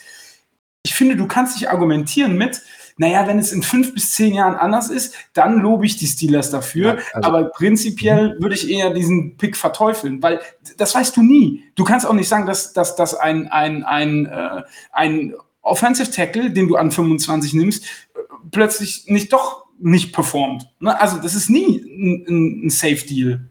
Ja, ich, ich würde jetzt einfach die These in den Raum stellen, dass ich auch andere Argumente aufgeführt habe und wenn das vielleicht nicht so rüberkam, dann tut es mir leid. Wie gesagt, ich sehe den Positional Value einfach nicht da. Das wird sich für mich auch nicht so schnell ändern. Sorry. Wenn, ja klar, Connor war scheiße. Ich glaube, da widerspricht mir keiner. Der war absolut scheiße und der war ein Jahr lang gut und so schön die Story ist, aber es halt eine Gurke. Ja, viel Spaß, Arizona. Als, als Running Back Nummer 2 sicherlich. Okay. Müssen wir nicht reden. Ich sehe den Value nicht. Du hast keine O-Line, du hast keinen Quarterback. Oh, tut mir leid, dass ich gesagt habe, aber Big Ben ist scheiße. Ähm, was soll Najee Harris machen steigt. hinter, hinter einer nicht existenten O-Line, die vielleicht außer einem Guard, der vor vier Jahren das letzte Mal gut gespielt hat, ich guck dich an, David De Castro, hinter einem, hinter einem Spieler, der letztes Jahr als Rookie durchaus gut gespielt hat, ich guck dich an, Kevin Dodson, und hinter mh, zwei maximal durchschnittlichen Tackeln, ich guck euch an, Zach Banner, der letztes Jahr das ganze Jahr eigentlich verletzt war, und Chucks, der solide auf Red Tackle war. Okay, das gebe ich ihm. Und hinter einem Center, der bei den meisten Teams vielleicht der dritte Center äh, im Team wäre. was soll ein Running Back da reißen? Er soll Da einfach der- da kann- performen und ja. die Spieler um sich auch besser machen. Ja, Ich okay. meine, das, das kann ja auch äh, umgekehrt sein. Wenn, wenn ich natürlich weiß, ich habe einen Mann hinter mir, der mir auch Fehler verzeiht, performe ich persönlich vielleicht auch nochmal anders, wie wenn ich äh, gezwungen bin, in jede Sekunde mein Bestes zu bringen, damit er hinter mir performen kann. Es ist auch ein bisschen ein, ein, ein Mindset und das, das meinte ich vorhin auch, allein durch die Präsenz auf dem Spielfeld kann so ein Spieler eine Offense ändern, egal von dem Personal, wo er gerade auf dem Feld steht. Das ist meine persönliche Meinung. Ich habe den, ich hab den Sport schon selbst gespielt und weiß, was, es, was ein Spieler alleine in, in, in, in einer Unit ändern kann. Ich möchte, ich möchte an der Stelle vielleicht ganz kurz auch noch eine Sache sagen. Man hat 2008 bzw. 2009 den Super Bowl gewonnen mit einer Offensive Line, über die die ganze Liga gelacht hat. Ne? Also da waren Leute dabei wie, äh, ich weiß gar nicht, ich glaube Essex war einer, dann Kumoato war einer. Aber wenn man jetzt mal ehrlich ist, über die, diese Line hat die ganze Liga gelacht. Und ich erinnere mich an ein Interview mit Big Ben Roethlisberger, der gesagt hat, Who's laughing now, O-Line? Genau das ist der Punkt. Ne? Ähm, ja, ich gebe dir recht, natürlich haben wir andere Needs. Und ich wusste auch, dass die Diskussion um den Running Back wahrscheinlich ein Ja, wenig die- ausufert. Ne? Ich könnte die noch tagelang führen, glaube ich. Ich weiß, ich, ich weiß das alles. Aber es ist nun mal auch, was ich, finde, bei aller ähm, Stat-Fanatheit etc., und ich kann das absolut nachvollziehen, weil Stats lügen in den meisten Fällen nicht, ist es aber auch ein psychologischer Faktor, wie Sascha sagt, und es ist nun mal ein Teamsport und es kommt auf alle elf Leute an und nicht nur auf einen unbedingt. Was nicht heißt, dass das ist, ähm, habe ich mich ein bisschen vergaloppiert, aber es ist ja nicht das erste Mal heute Abend. Ähm, ihr äh, wisst, denke ich, worauf ich hinaus will. Wahrscheinlich schü- schüttelt ihr drei jetzt alle wieder den Kopf und wisst nicht, was, ihr, was ich meine, aber es ist auch vollkommen Bums an der Stelle. Ähm, ich, kann, ich kann das verstehen, dass wenn man von einer Position nicht überzeugt ist und wenn man weiß, dass diese Position eine Halbwertszeit hat, die für NFL-Verhältnisse halt sehr gering ist, und das gebe ich dir alles. Das verstehe ich alles. Das ist keine Frage, das verstehe ich alles. Aber trotzdem darf man solche Sachen nicht außer Acht lassen. Und wenn man nur analytisch, Moneyball-mäßig vorgehen würde, wie zum Beispiel ein Sashi damals bei den Browns, hast du gesehen, der ist auch nicht wirklich viel weiter damit gekommen. So, es hat halt noch andere Faktoren. Okay, dann greife ich kurz ein 2008-Argument auf. Ähm, wer lacht jetzt, wie du gesagt hast? Haben die Steelers einen Super Bowl gewonnen, weil sie ein gutes Run-Game hatten? 2008? Nein. Wen, Also ich weiß wen hatten sie 2008? Fast Willi, oder? Ja, Fast Willy, der äh, gefühlt das letzte Mal im Super Bowl gegen die Seahawks gut gespielt hat. Ist jetzt überspitzt gesagt. Ähm, sie hatten keine gute O-Line. Ich glaube, das unterschreibt dir jeder, der das auch mal nachgelesen hat oder nachgeguckt hat. Da haben sie nicht gewonnen, weil da hat halt zum Beispiel im Super Bowl Ben dann irgendwann doch mal passabel gespielt und sie hatten halt ein gutes Also- Receiver-Trio und eine saustarke Defense. Also ich finde jetzt auch, also sei mir nicht böse. Ja, aber du hast das Argument gebracht. Sorry, ja, ja, ich, weiß auch, ich weiß auch, dass wir, dass wir, was Ben Roethlisberger ähm, betrifft, so weit entfernt sind wie die Sonne vom Mond. Aber jetzt zu sagen, da hat Ben dann ausnahmsweise mal gut gespielt. Also ja, die sorry. erste, die erste Halbzeit von Ben war scheiße. In dem Super Bowl. Also, sorry, wenn wir jetzt hier Geschichtsstunde machen wollen. Aber die erste Halbzeit von Ben war nicht gut. Die zweite war saustark. Da müssen wir nicht reden. Die erste war nicht Ja, gut von Ben okay. Ich, ich Das, verstehe war es. jetzt, Wir das war werden- jetzt der Punkt. Das war Wir, jetzt der wir, Punkt. werden, wir werden da auf keinen grünen Zweig kommen. Dass du ihn nicht für gut hältst, ist für mich auch absolut in Ordnung. Ich sehe es halt einfach anders, aber ähm, Ja, mein Punkt war, dass es da auch nicht, wie du gesagt hast, die O äh, ja, die O-Line war nicht gut, aber das Running Game war auch nicht besser. Und ich sehe einfach nicht, wie ein Najee Harris die Steelers Offense auf ein neues Level katapultieren kann. Sehe ich einfach nicht gegeben. Und ich denke, meine Argumente waren okay. Und ja, ich glaube, das bringt jetzt auch nichts mehr darüber zu reden, weil das eine Grundsatzdiskussion wird. Und wenn ich mich in fünf Jahren irre, irre ich mich, dann gebe ich das auch sehr gern zu. Und wenn ich mich nicht geirrt habe, sage ich, haha. nee, aber das, Ja, aber um, um die Brücke jetzt mal zu schlagen, ähm, es könnte halt auch passieren, dass in der ersten zwei Runde kein Running Back von den Steelers gedraftet wird. Was wäre ein gutes Invest in Runde drei oder vier auf der Position Running Back? Reden wir mal da, Da gibt es einige. Also ich sehe das Argument vollkommen, dass man auch in den späten Runden noch guten Value bekommt auf Running Back. Klar, gar keine Frage. Egal, ob das jetzt die Jungs von UNC sind, Javonte Williams oder Michael Carter.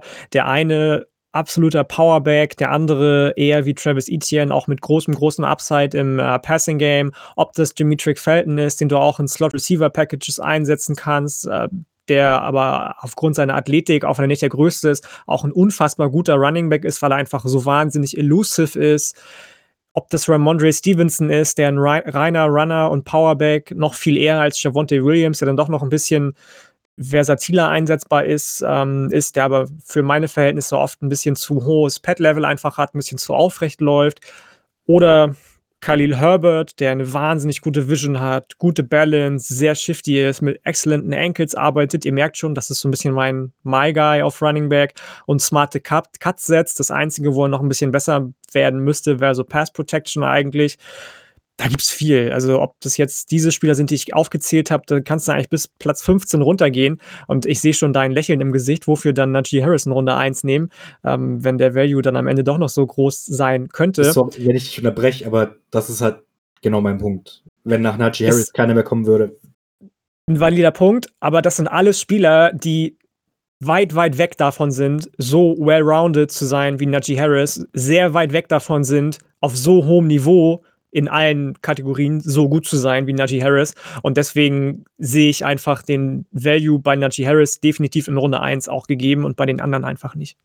Tendenz, ich, ich mock ihn ja selbst zu den Steelers, weil ich glaube, dass sie ihn picken, aber nicht, weil ich es will. Also ich glaube, ein Running, ein Running Back geht mindestens immer in Runde 1. Und ich denke, dieses Jahr werden es die Steelers mit Najee Harris sein, aber glücklich werde ich damit nicht. Das hat man gar Vielleicht nicht hast du ja. Glück und die Cardinals kommen euch schon zuvor. Oder die Haben sie dir sogar zwei, haben sie dir sogar zwei Ballaste abgenommen. äh, sowas von. Okay, ich sehe schon, ähm, das wird, wird, ist eine sehr kontroverse Folge an der Stelle, äh, vor allen Dingen auch zwischen Markus und mir, weil da, äh, gerade was Big Ben betrifft, sind wir halt äh, tatsächlich sehr weit auseinander. Ähm, aber darum soll es ja gar nicht gehen, es geht ja um Running Backs. Ähm, ja, ich bleibe dabei. Ich denke, die Steelers werden Najee Harris holen. Wenn sie Travis Etienne holen, bin ich auch damit zufrieden letztlich muss man einfach mal abwarten, wie die ähm, Scouts das beurteilen und wie vor allen Dingen die Steelers das beurteilen und ob sie denken, dass vielleicht der ein oder andere Tackle ihnen in Runde 2 auch weiterhelfen kann, weil er vielleicht nicht so well-rounded ist wie andere Tackles in der ersten Runde, aber ihnen trotzdem etwas gibt, womit sie arbeiten können. Müssen wir einfach mal abwarten. Ich weiß nicht, möchtet ihr noch über einen Spieler sprechen? Sascha, hast du noch einen Spieler, über den du sprechen möchtest? Janik, hast du noch etwas, was du vielleicht zu den Running Backs hinzufügen möchtest? Oder Einen, Markus? sp- einen speziellen Spieler habe ich jetzt nicht mehr. Ich bin aber fest davon überzeugt, dass wir in Runde 1 genug Optionen haben werden, um einen richtig schönen Pick zu machen. Ich, das glaube ich auch. Ja. Ich sage an der Stelle nur, ich weiß nämlich, dass äh, Junji, unser geliebter Ravens-Fan, hier zuhören wird. Das ist dann Relativierungstweet 3, wenn ich sage, wenn sie nehmen, dann nehmen sie ihn, dann muss ich damit klarkommen. Ich glaube, du weißt, was ich meine damit. Okay, gut. Ja, er wird mit Sicherheit wissen. Hoffentlich weiß er auch, wer gemeint ist. Naja, Ähm, er weiß das schon. Wunderbar. Dann äh, würde ich sagen, schließen wir es ab für diese Woche. An der Stelle, ähm, ja, merkt ihr vielleicht selber, dass das zwischen uns sehr kontrovers ist. Und wenn ihr das wundervolle Gesicht von Markus sehen wollt, wenn die Steelers am 24 Najee Harris picken oder einen anderen Running Back nehmen, dann habt ihr tatsächlich die Gelegenheit dazu. Denn wir haben uns dazu entschlossen, Markus alleine vor eine Kamera zu setzen. Nein, Quatsch. Ähm, wir werden live gehen. Und zwar wird es eine Steelcast äh, geben zur ersten Nacht des Drafts. Wir werden gegen 1.30 Uhr online gehen äh, auf YouTube. Ihr könnt uns ähm, dabei beobachten, wie wir die Picks ähm, uns anschauen. Wir werden darüber sprechen.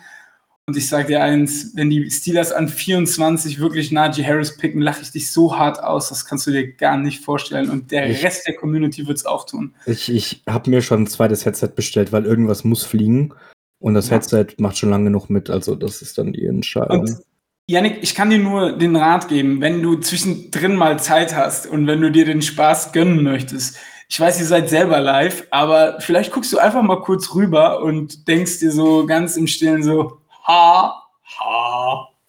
Wenn du, wenn du Ich jetzt. werde, ich werde an Pick 24 an, an euch denken, auf jeden Fall. Und ähm, wir sind gerade am Austüfteln, was man an technischen Möglichkeiten alles hat, wenn es um Einblendung und so weiter geht, egal ob es jetzt der nächste Pick ist, die Zeit, die noch auf der Uhr ist, ob es Trades sind.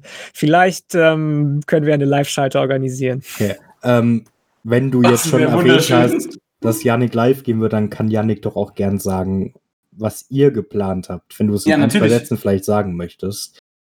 Ähm, wir haben wahrscheinlich ähnliches geplant wie ihr. Ich weiß nicht, inwieweit ihr tatsächlich euch den ganzen Abend mit der Strategie der Steelers auseinandersetzen werdet, was wahrscheinlich Sinn ergibt, wenn man Steelers Podcast Wir- ist oder fassen- Steelers Fanclub ist. Also da unterbreche ich ganz kurz. Wir fassen es auch generell. Ich darf meinen richtig schlechten Mockdraft bringen, wo ich dann fünf Picks doch irgendwie richtig habe und sonst nur Mist rede.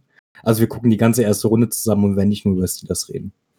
Ja, wir sind, ähm, wir sind am Ende zu fünf. Das sind einmal Christian Schimmel, Jan Wegwert, dann noch der gute Nicola Martin, der sich vor allem um technische Sachen, aber auch um die ein oder andere Überraschung noch äh, kümmern wird. Und Julian und ich, wir ähm, lassen das Ganze also unter dem Mantel von der Draft.de, Triple Option und Saturday Kickoff laufen. Wir werden in verschiedensten oder verschiedenen Rollen das Ganze kommentieren, zwischendurch immer mal wieder den einen oder anderen in Runde 1 ein, zwei Gäste vielleicht haben. Wir machen auch Tag zwei und drei am Ende tatsächlich noch live. Mal gucken, wie viele Leute dann da am Ende noch am Start sind. Aber auch das ist auf jeden Fall geplant, gerade in Runde drei, dann mit äh, schon etwas tiefer gehenden Analysen der einzelnen Teamstrategien, die verfolgt wurden oder oder oder. Und ähm, ja, wir hoffen einfach, dass das äh, vielen Leuten genauso viel Freude wie uns bereiten wird und ähm, sind auch selbst sehr gespannt, wie das mit so vielen Leuten, fünf Leuten zusammen ähm, laufen wird.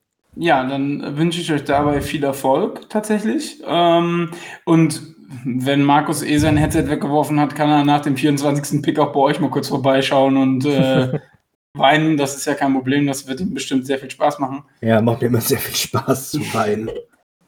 Ja, das ist, glaube ich, Das in den letzten anderthalb Stärke, habe ich Stunden. gehört. ja, genau. Und, und es ist in den letzten anderthalb Stunden vielleicht auch das ein oder andere Mal ein wenig durchgekommen. Ja, das, war- das war eher das Bier als die Tränen.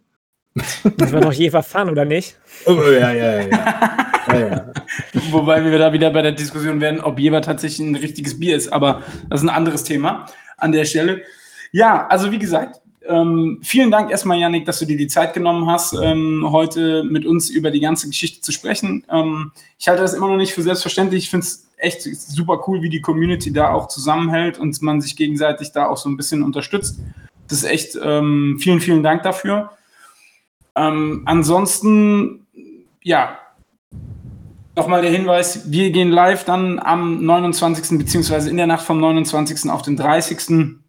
äh, werden den Steelers äh, Draft Pick natürlich ausgiebig feiern, außer Markus. Ähm, und äh, ja, ansonsten natürlich auch heute wieder der Aufruf, beteiligt euch im äh, EV, beteiligt euch auf Discord, joint dem Server, folgt uns auf Instagram, auf Facebook, auf Twitter und ja, wenn sonst niemand mehr was von euch hat, würde ich sagen, schließe ich auch heute wieder mit unserer altbekannten Tradition hier. We go. Repeat, yeah, the city is schools, a city with class. Long before our foundries, we were making our glass. Don't mess with us, so curtain. Put your flat on your back. You can visit other cities, but none will surpass. Yeah,